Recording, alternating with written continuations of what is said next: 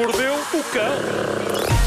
A, a- a luz não está demasiado sinistra, pois não? Está, está muito. Preciso de luz mais sinistra. Não, Precisa de luz mais sinistra.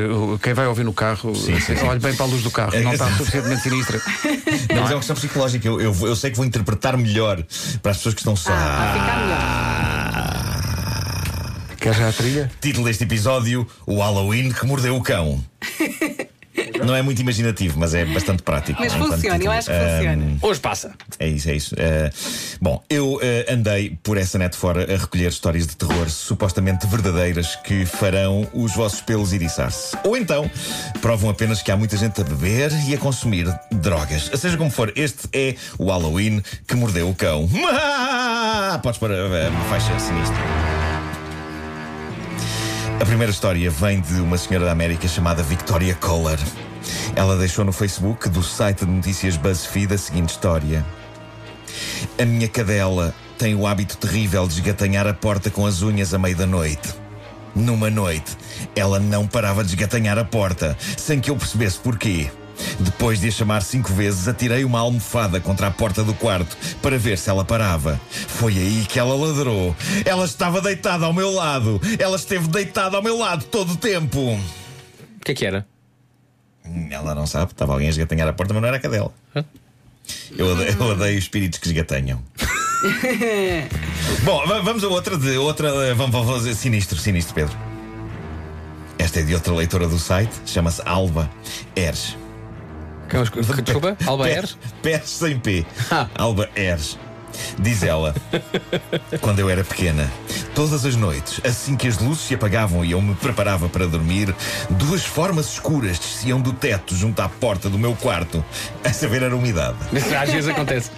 Depois andavam calmamente na direção da minha cama e cada uma delas ficava num dos lados da cama a olhar para mim. Todas as noites eu tapava a cabeça com o lençol, até que um dia tive a coragem de contar à minha mãe. Ela pôs um candeeiro na minha mesa de cabeceira e disse-me para rezar a pedir que se fossem embora. Desde esse dia, durmo com a luz acesa. É isto que me chateia nos fantasmas, não é? A mania que eles têm de fazer este tipo de coisa. E para quê? Não era muito melhor descerem do teto e dizerem qualquer coisa? Nem que fosse boa noite. Muita falta de comunicação. estão ali, não Há comunicam. muita falta de comunicação por parte dos fantasmas. São raros aqueles que quebram o gelo. Quando eu for fantasma, eu vou ser super descontraído e quero que vocês saibam disso. Se eu partir antes de vocês, não vai acontecer nada de ai, deixa-me deslizar no escuro. Não, não, apareça lá, viva tudo bem. Parece que uma pessoa quando se torna fantasma perde a educação. Um fantasma eh, começa por Olá Viva, isso é Sim. irónico. Bom, ah, um indivíduo que assina Hernani Hernani. mas sem H. Há sempre um problema com as primeiras letras. Uh, deixou no BuzzFeed esta história sobre a sua infância. Vamos ouvir. O meu pai morreu em 1996 quando eu tinha 10 anos e o meu irmão 12. Dormíamos num beliche. O meu irmão tinha a parte de cima e eu dormia em baixo. Uma noite acordei com alguém suavemente a acariciar-me a cabeça. Achei que seria o meu irmão e ignorei. Quando me preparava para adormecer outra vez, a sensação voltou. Levantei-me da cama e confrontei o meu irmão. Para com isso, disse-lhe. E foi então que constatei que ele estava a dormir. Estava ferrado no sono, a ressonar. Deitei-me de novo e de novo, pela terceira vez, as carícias na cabeça voltaram. Nunca rezei com tanta força. Rezei até o sol nascer na manhã seguinte. Esta história já me agrada mais porque este fantasma claramente encontrou um propósito, não é? Não, e festinhas antes de adormecer. É bom, Eu pode adoro Fantasma do Cafuné, Eu exatamente. adoro Cafuné. Eu sou fã de Cafuné. Até parece um, um personagem de E- pós-miúdos. O fantasma cafuné. Não é? Pois é, é verdade. É. E eu, eu, eu, eu não sou esquisito, eu aceito qualquer cafuné, ok? Eu também, eu aceito esse de mão fantasma. humana ou de mão espectral. Sim. Epá, eu aceito cafuné. Eu só quero é que me mexam na cabeça, por favor. Mexam-me na cabeça. Aqui vai mais uma. Meu Deus, esta dá cabo de mim. Esta é forte. Vamos a isto. Uh, vem de Ana Carolina Paris. Também enviada para o BuzzFeed via Facebook. Minha mãe sempre se queixou que tinha muitos pesadelos, mas nunca nos dizia o que se passava nesses pesadelos. Um dia estávamos nós no centro comercial e eu sugeri que ela esperasse na zona da restauração enquanto eu ia buscar a nossa comida. Quando voltei com as nossas refeições, ela estava com um ar estranho. Perguntei-lhe se ela estava bem. Ela disse que sim. Por isso comemos o nosso almoço e saímos. Quando estávamos a descer as escadas rolantes para nos irmos embora, virei-me para falar com a minha mãe e quase tive um ataque cardíaco porque atrás dela estava um homem vestido de maneira antiga, segurando um dos ombros de minha mãe, olhando para mim com um ar furioso. A minha mãe viu o choque no meu rosto e gritou-me: O que se passa? Quando lhe descrevi o que acabara de ver, ela disse: Acabaste de descrever o homem que tenta matar-me todas as noites nos meus pesadelos. Esta arrepia-me. E prova que até os demónios vão ao shopping. Claro. Isto foi num shopping das escadas rolantes de dia. Ele veio essa história muito a sério. Eh, agora uma comovente história sobre o regresso do meu avô, para terminar.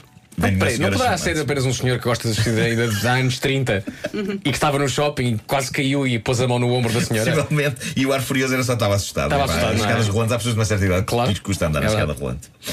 Bom, eh, diz Samantha. O meu avô paterno faleceu e depois do funeral toda a família regressou à pequena quinta onde ele vivia com a minha avó, porque não a queríamos deixar lá sozinha. O meu avô era um indivíduo extremamente irritável que estava sempre danado com tudo, incluindo qualquer som alto, qualquer voz, qualquer riso. As minhas tias, os meus primos e eu estávamos sentados no terraço a conversar, tentando dissipar um pouco o ambiente de tristeza. Depois de um dia que fora cansativo, estávamos todos prontos para desanuviar um pouco e até rir um bocadinho. Mas assim que um de nós soltou uma gargalhada, ouvimos passos dentro da casa e uma voz de homem murmurando o seguinte: Medo! Lá, isto é assustador, não podes rir. Meu Deus. Olha lá, vá, vá lá um bocadinho atrás. Pedro, mete a música, vá lá um bocadinho atrás. Vai, vai, vais ter que vai. ter Vai, que ser, tens que ir com balanços. Depois, depois de um dia que fora cansativo, estávamos todos prontos para desanuviar um pouco e rir um bocadinho. Mas assim que um de nós soltou uma gargalhada, ouvimos passos dentro da casa e uma voz de homem murmurando o seguinte: Metam essa gritaria no rabo. Era a voz do nosso avô. Meu Deus. Ah, pá. Ficámos gelados. Era como se ele continuasse vivo. Pouco depois, a nossa avó achou por bem mudar de casa. Pois. Eu acho isto uma grande frase para voltar dos mortos, não é? É. Poucas horas depois de ter sido enterrado, metam Olha. essa gritaria no rabo. Como é que era a frase em inglês? Uh, shove that screaming up your ass. Up your ass, ok. Exato. É coisa de velhinho, não é? É. E se metesse em mazera. Ai, ai. O homem que mordeu o cão. Ah, que frase tão desprovida de glamour para um fantasma dizer. Epá, pá. realmente. Mas fez-me chorar aí. Mas foi Eu surpreendente. fiquei a pensar no senhor vestido de forma- de forma antiga numa escada rolante. Fiquei a pensar nisso. Ai, não, é apenas o senhor. Desculpe, minha senhoria, ia a cair. Ia a cair. Eu e escadas rolantes não nos damos muito bem. Aí esta música.